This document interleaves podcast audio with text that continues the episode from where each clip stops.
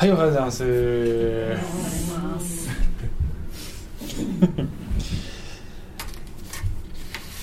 あこの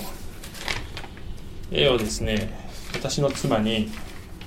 パワーポイントこのスライドに載せてって言ったらこれは赤ちゃんが驚いてる写真かって言ったんですけどそうじゃなくて耳を澄ませてる写真なんですよね。聞こうとしている写真であります。一応言っておきますけど。そういう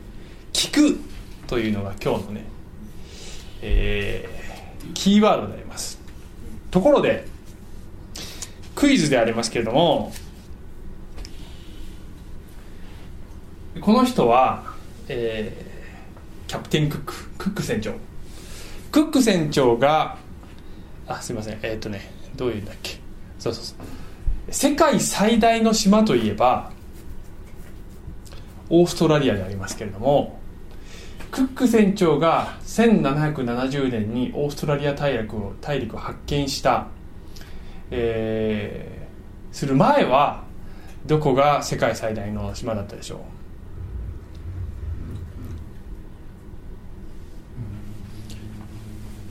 ちちちちちちちセイロン島。セイロン島。かなり適当に言ってましたね。ああ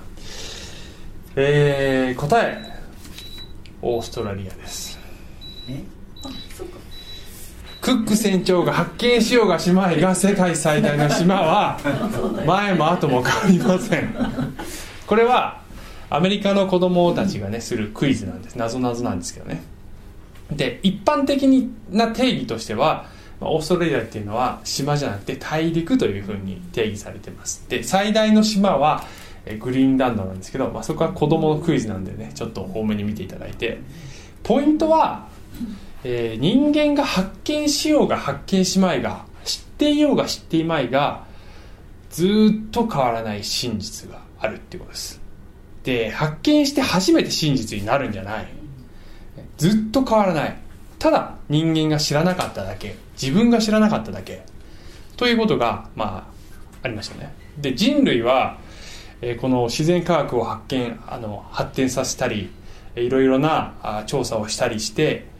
さまざまな新発見をこうねしていきます。例えばコペルニクスが地動説を唱えた時にですね、うんえー、それまでは天動説が有力だったんだけれども、えー、いや地球が動いてんだよと。でオーストラリアが発見された時にはそんなに皆様抵抗なかったかもしれないけどもあの新発見によって抵抗を示す場合がねコペルニクスの時のようにそんなのは違うだろうという人たちもいる。つまりそれまで持っていたその偏見や固定観念や信じてきたものを捨てるそして新しい事実を受け入れるということが難しい時もね時にはあります。これがこの人類の歴史の中でもそうですし、えー、個人レベルでもやっぱりそうですよね。個人レベルでも今まで信じてきたことと違う事実が与えられた時にすぐに受け入れるのが難しいことがあります。神という方は聖書を見ると、まあ後で詳しく話すんですけどもこの、ね、人類の歴史の中でストーリーを持っていて、この霊的な真実目に見えない世界の真実を段階的にこの歴史の中でお示しになっていかれる。そういう神だということがこの聖書の中で示されているんですが、えー、それをたびたびこの受け入れられなかった人たちがいるんですね。で私たちも個人ベースでそのですね新しい事実というものを受け入れることが難しい時にそれでもそれが事実なら事実だと受け入れなければいけないんですけどそうするためにはどうするか、えー、今日のキーワード「聞く」ということが最も最初に重要になるポイントであります。今日のポイントは聞く耳を持つということが真実への道ですっていうことですね。本当に真実を知りたければまず聞く耳を持たなければいけないと思いますね。でこれはクリスチャンでもクリスチャンでない方でも、えー、同じルールが適用されると思います。で今ここで聞いてくださってる人やあるいは今このインターネットでこれを見ている君 はすで、えー、に聞く耳を持っているからこのメッセージをね聞いてくださってるんだと思いますきっとね。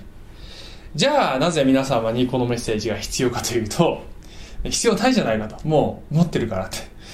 あのなぜ必要かというとそうあり続けてくださいということとそしてさらにそうなってくださいということです。さらにそうなってください。完璧にそうなっているという状態はないので人間ですからさらにそうありたいということがポイントであります、うん、さて、えー、使徒の働きの話をねしてるんですけども、えー、このね、えー、毎回ちょっとこのチーズから地図から入るんですけど今日はね棒を用意しとこうと思って忘れてたな。今日また忘れてた。そう。えー、パウロがあこのですね違法人ユダヤ人でない人たちに伝道する旅行を3回やりますけども今その第1回目を始めたんですよね。でこの今でいうシリアというところがあるところからこのアンテオケという町から派遣されてキプロス島というところに行きそして今でいうこのトルコがあるところに入っていく。そしてベルガという町を経由して先週はこのピシデアのアンテオケ。こっちと同じ名前ですけどまた別の地域のアンテオケで、え、神様の言葉を語ったという話を先週はしました。で今日はですねここからさらに進んでいってイコニオムというところに行き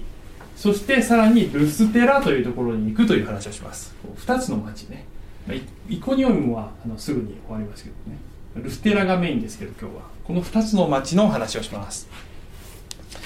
さあ、えー、使徒の働き14章ですけども、えー、イコニオムでも2人というのはこれパウロとバルナバですね。パウロとバルナバは連れ立ってユダヤ人の回廊に入り話をするとユダヤ人もギリシャ人も大勢の人が信仰に入ったと。で先週もそうでしたが、えー、このですね宣教のこのポリシーがあって、えー、彼らはまずユダヤ人の街道があるところにはそこから始めるんですね、えー、そしてすでにこの旧約聖書を持っている人たちメシアを待ち望んでいる人たちに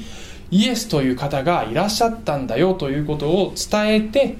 からまあ、大抵の場合反対運動なんかも起こってきて、えー、追い出されてそれして違法人にも伝えていくというそういうパターンを、えー、基本的に取っていくんです。でここではこの街道にやはりですね入っていって話をする。そしてここでもユダヤ人でもそして、えー、このですね神を敬う違法人つまり、え、このギリシャ世界の中にあってローマ帝国の中にあって旧約聖書の神様は本物なんじゃないかと思ってこのシナゴークユダヤ人の街道で一緒に礼拝をしている違法人がいるわけですけども、えー、彼らにもこの福音を語る。そして彼らがここでもこう大勢信じたというわけですね。しかし信じようとしないユダヤ人たちがいると、ね、2節、えー、この人たちは違法人たちをそのかして兄弟たちに対して悪意を抱かした。兄弟っていうのはこれあのパウロとバルナバのことです、えー、3節。それでも2人は長らく滞在し主によって大胆に語った。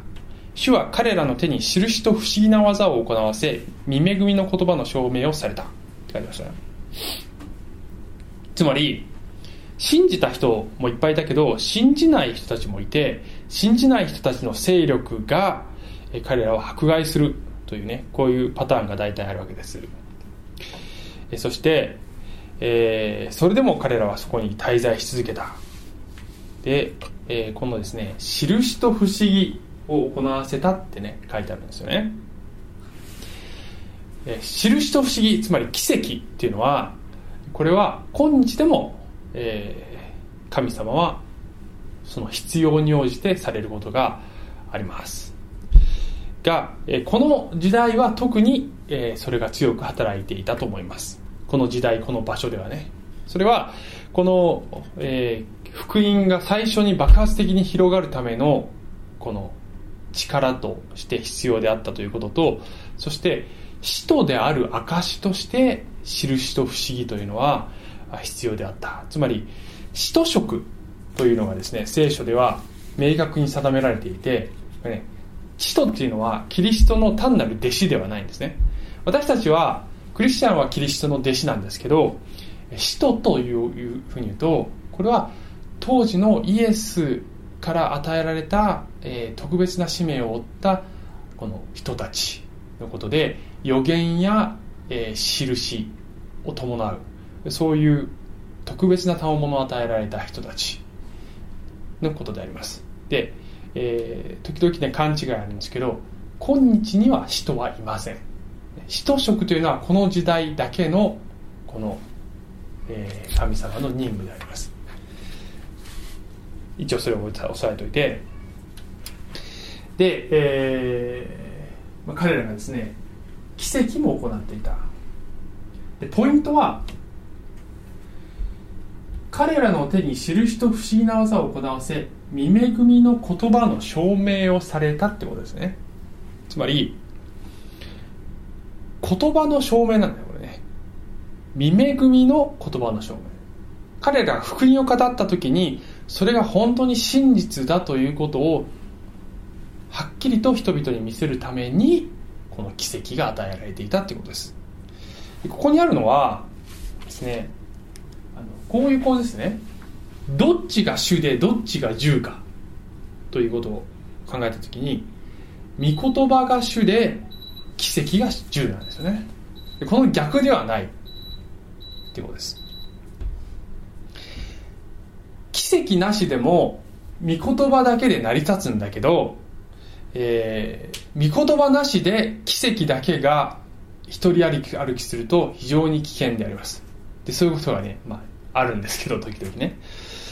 えー、御言葉を証明するための奇跡なんですよね。だから、えー、御言葉だけで成り立つんです。でも必要に応じて奇跡を与える。それは御言葉を証明するため。まずここを押さえておいてください。ここ重要なポイントなんですね。御言葉が奇跡よりも重要です。で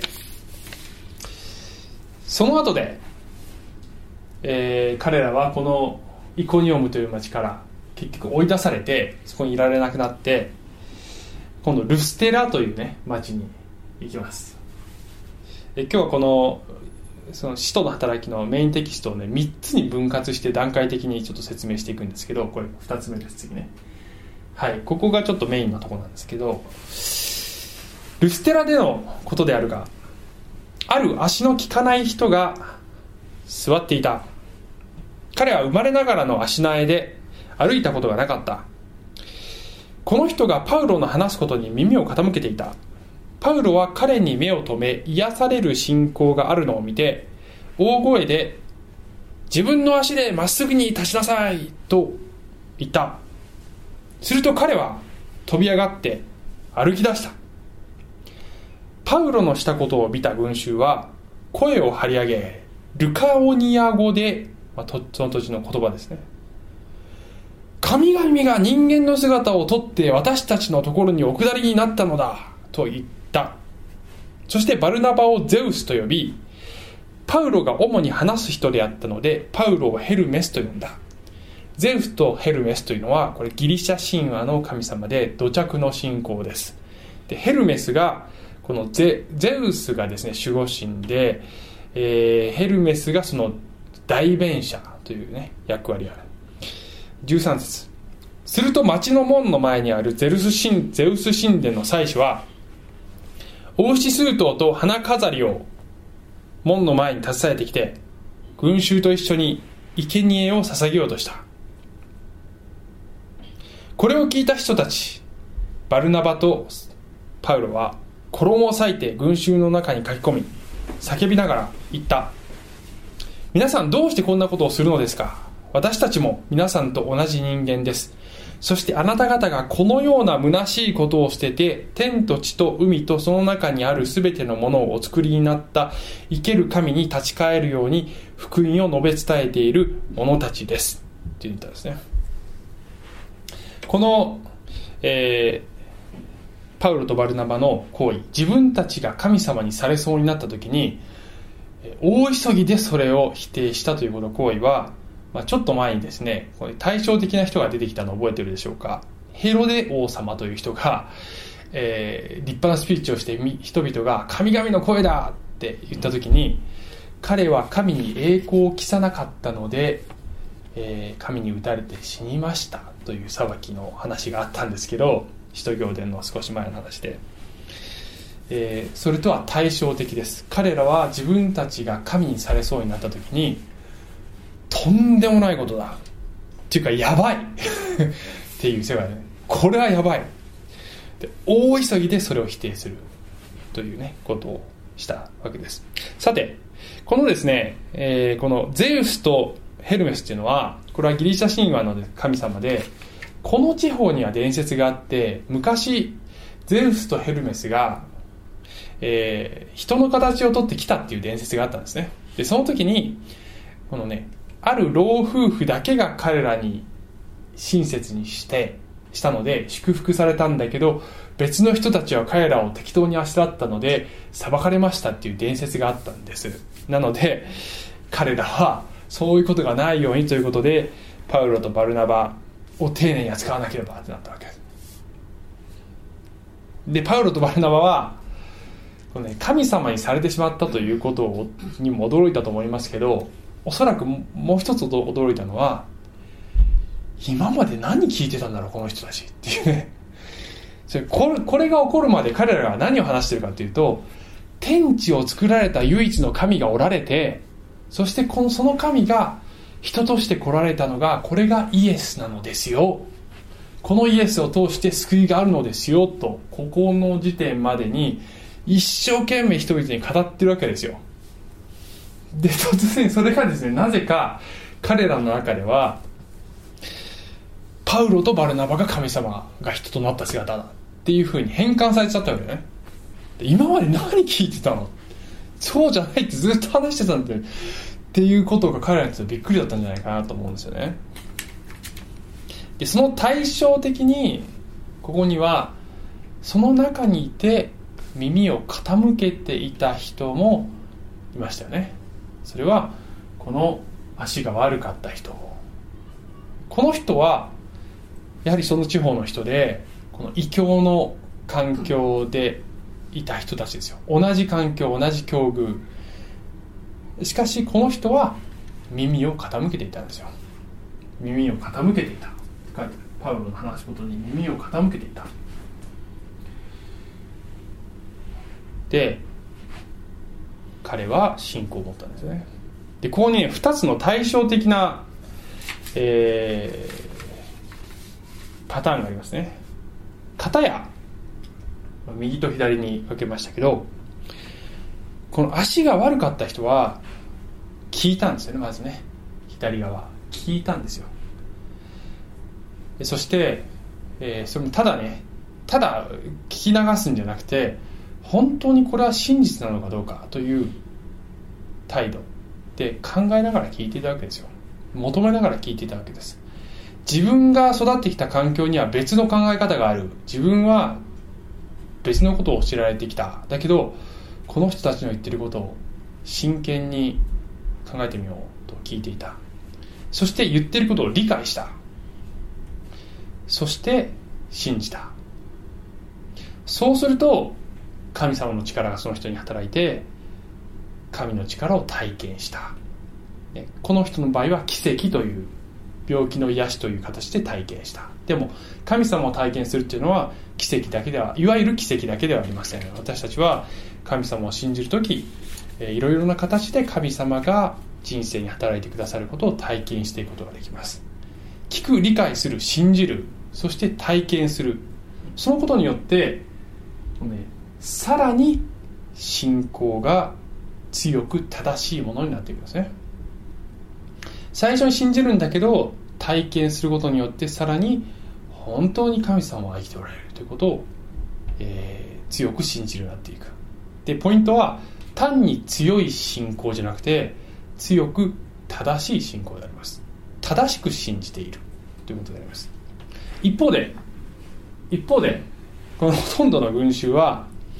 あの聞いてたんだけど聞いてないんだねこれね。聞いてたんだけど要するにあなんかどっかの神様の話してんだろうなっていうぐらいなんでしょうきっと。聞かない。ちゃんちゃんと真剣に聞かない。真実かどうかということを考えながら聞かない。聞き流している。だから言ってることを理解してない。理解してないから当然信じない。ところがそこで目に見える不思議な出来事が起こる。つまり現象にとらわれるわけですよ。私たちは耳で聞く言葉よりも目で見たり手で触ったり何か感じたりとかするそういう現象の方がインパクトがあってそれにこう、ね、心を捉えられてしまう。だけどそれはいいんだけどこの前段階がしっかりしてないから誤った信仰になります。でここでは誤った信仰とはどういう信仰かというとこれはある説教者がねこういう言葉を使ってました。これは信仰の土着化です。ってね。土着化つまり土着の信仰と新しく入ってきた信仰をごちゃ混ぜにするという現象です。でそれはもう世界中の至る所で歴史の中で起こっていて日本でも起こることであります。キリスト教のこの宣教の歴史の中でも、えー、キリスト教がどっかの宗教と混じってしまっているっていうねそういうことも、えー、土地にあってはよってはありますよね。土着化してミックスしてしまうと。で聖書はですね神の言葉に混ぜ物をしてはならないって書いてある、ね、何かと混ぜちゃいけない。神の言葉は純粋じゃなければならない。それと矛盾するものと混ぜちゃいけない。矛盾しないものとはいいよ別に。だけど矛盾するものと混ぜてはいけない。純粋でなければいけない。聖書は聖書でなければならないと強く言ってるんですけれども、えー、しばしば私たちはすでに持っているものと次に来るものをミックスしたいんですね。でそれはですね今例えばアフリカで大きなリバイバルがねこのキリスト教がすごく広まっているんですけれども、ま、アフリカだけじゃない中国とかいろんな場所で広がっているんです。アフリカでもすごくたくさんの人が、えー、キリスト教に改宗しているんですけれどもでもねやっぱね難しい点がいろいろあるって聞いたことあります。あるアフリカに宣教に行った行っている方がこのたくさんの人がねこの御言葉を聞いて信じるクリスチャンになる。それは素晴らしいんだけど何が大変かって彼らの土着の信仰があってそれとこの聖書のメッセージをごちゃ混ぜにして理解したままクリスチャンだっていう人が多いんだと。そうならないようにちゃんと聖書の御言葉を理解していただくように導くのが一番大変だって言ってたのがなんかこう昔そういう話聞いたことあります。なんか想像できる。で、えー、そうならないためには、ね、聞くことから始まるんですね。聞か聞かないちゃんと聞かないことが多いんですよね。聞くこと、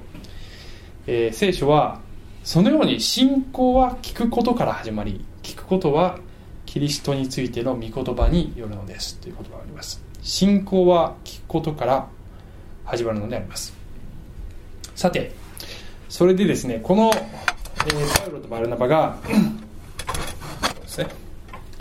パウロとバルナバが「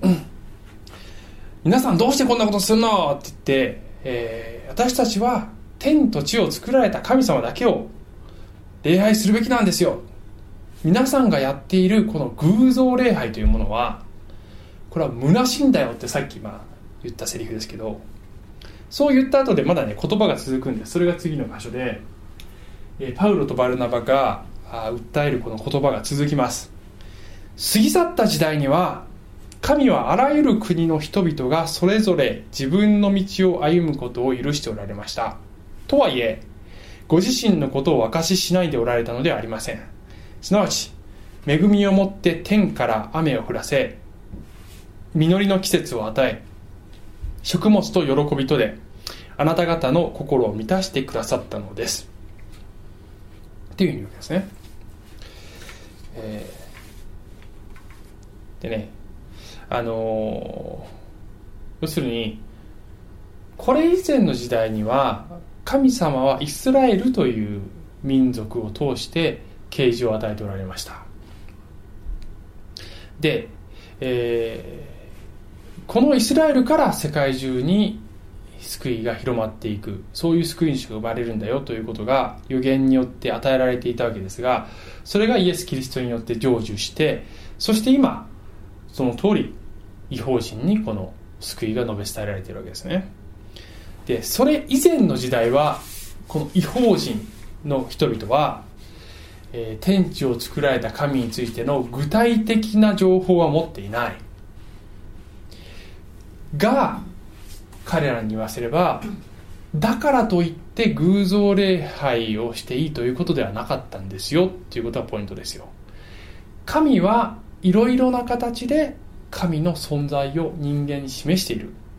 ですよというのが彼らの論理です。でこれを以前も少し紹介したことがあるかもしれませんが、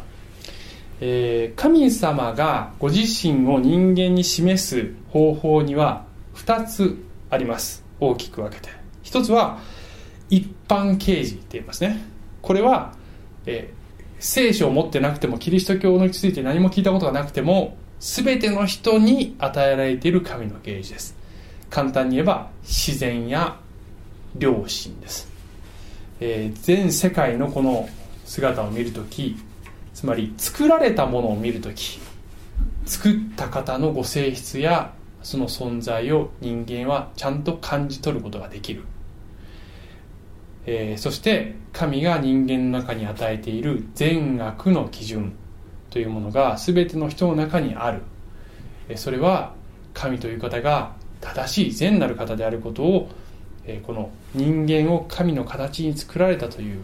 ことによって与えているんだよ。それによって神がいるということを人間は知ることができるんだよというのが聖書の論理ですよ。だから、えー、聖書を持たない時代の人々、えー、そういう国の人々でも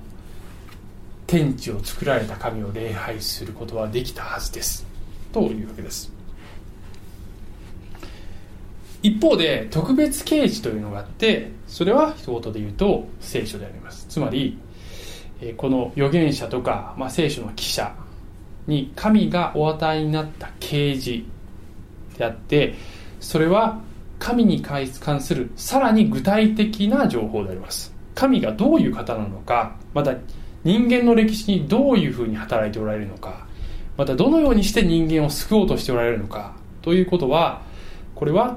えー、聖書を通して神の言葉という具体的な情報を通してしかなかなか知ることができません。でこの特別啓示も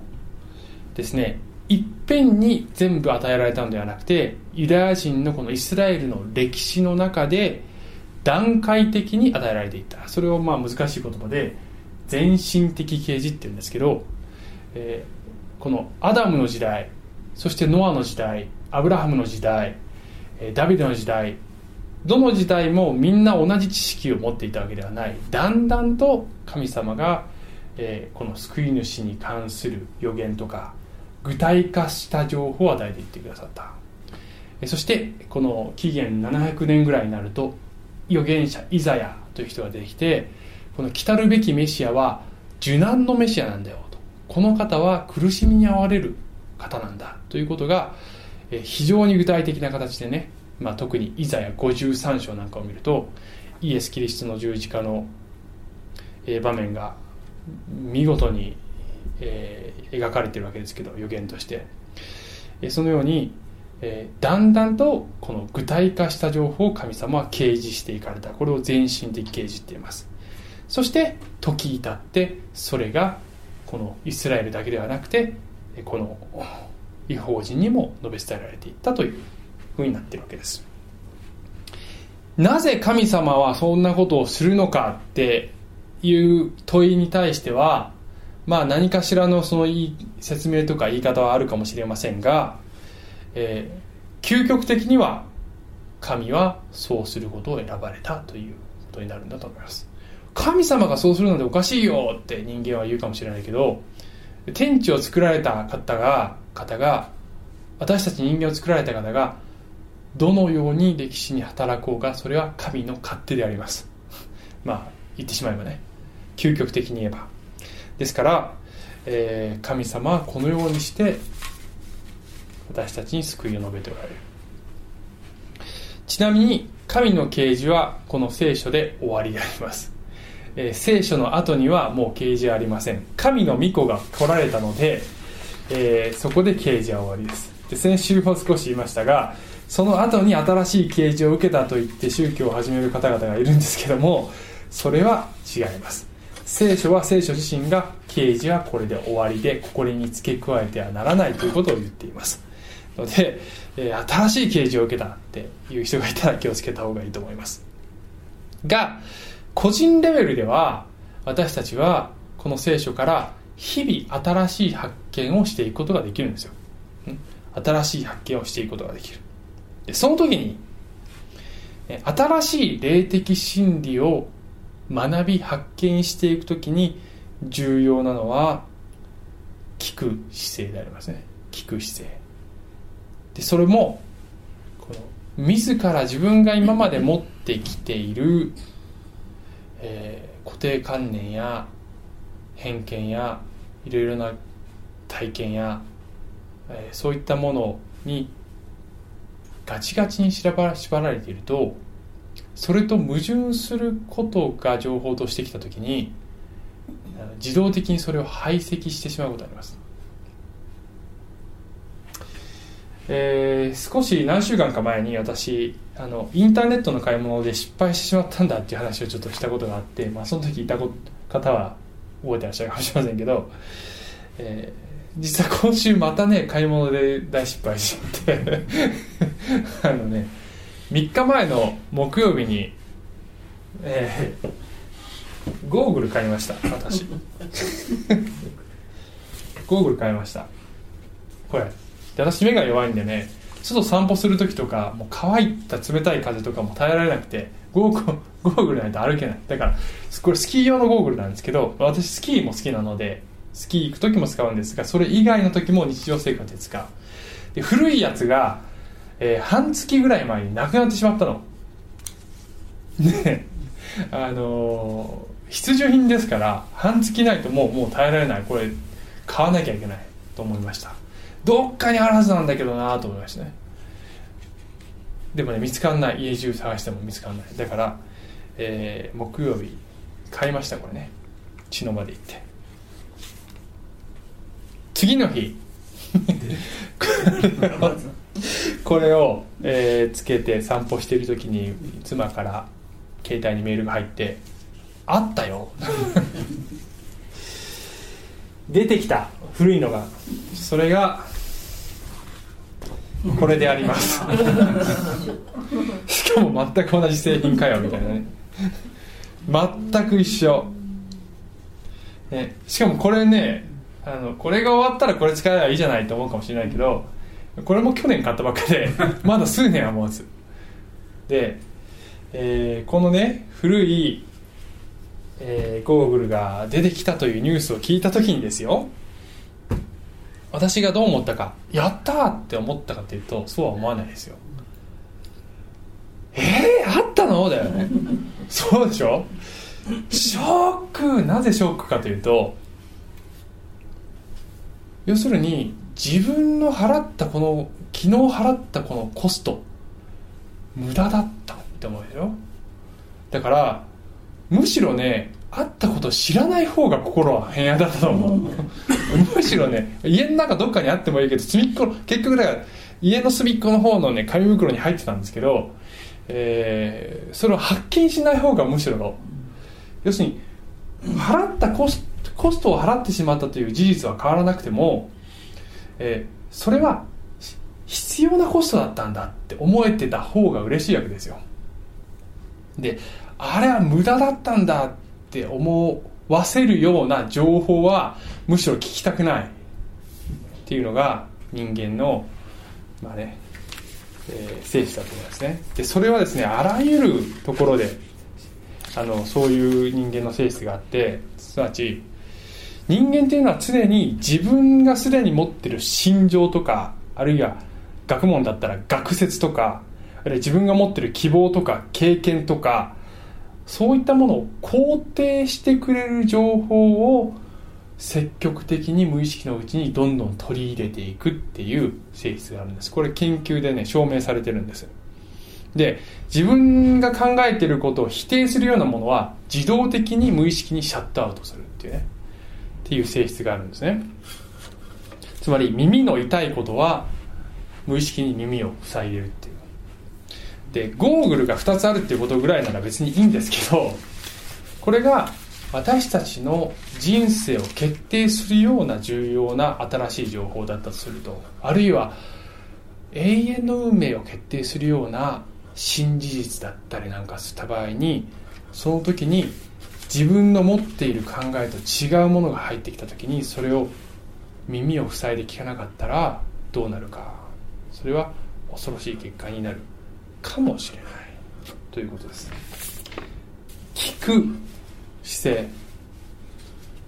それはね人が何と言おうと自分の信じる道を行くんだっていう意識的な信念じゃなくて、えー、無意識のうちにただこう信じてるからそれを持ってたいっていうねそういう無意識の方です。むしろ信念を持って歩んでる人は人の意見にも耳を貸します。私の経験上。神様の話してるでしょ？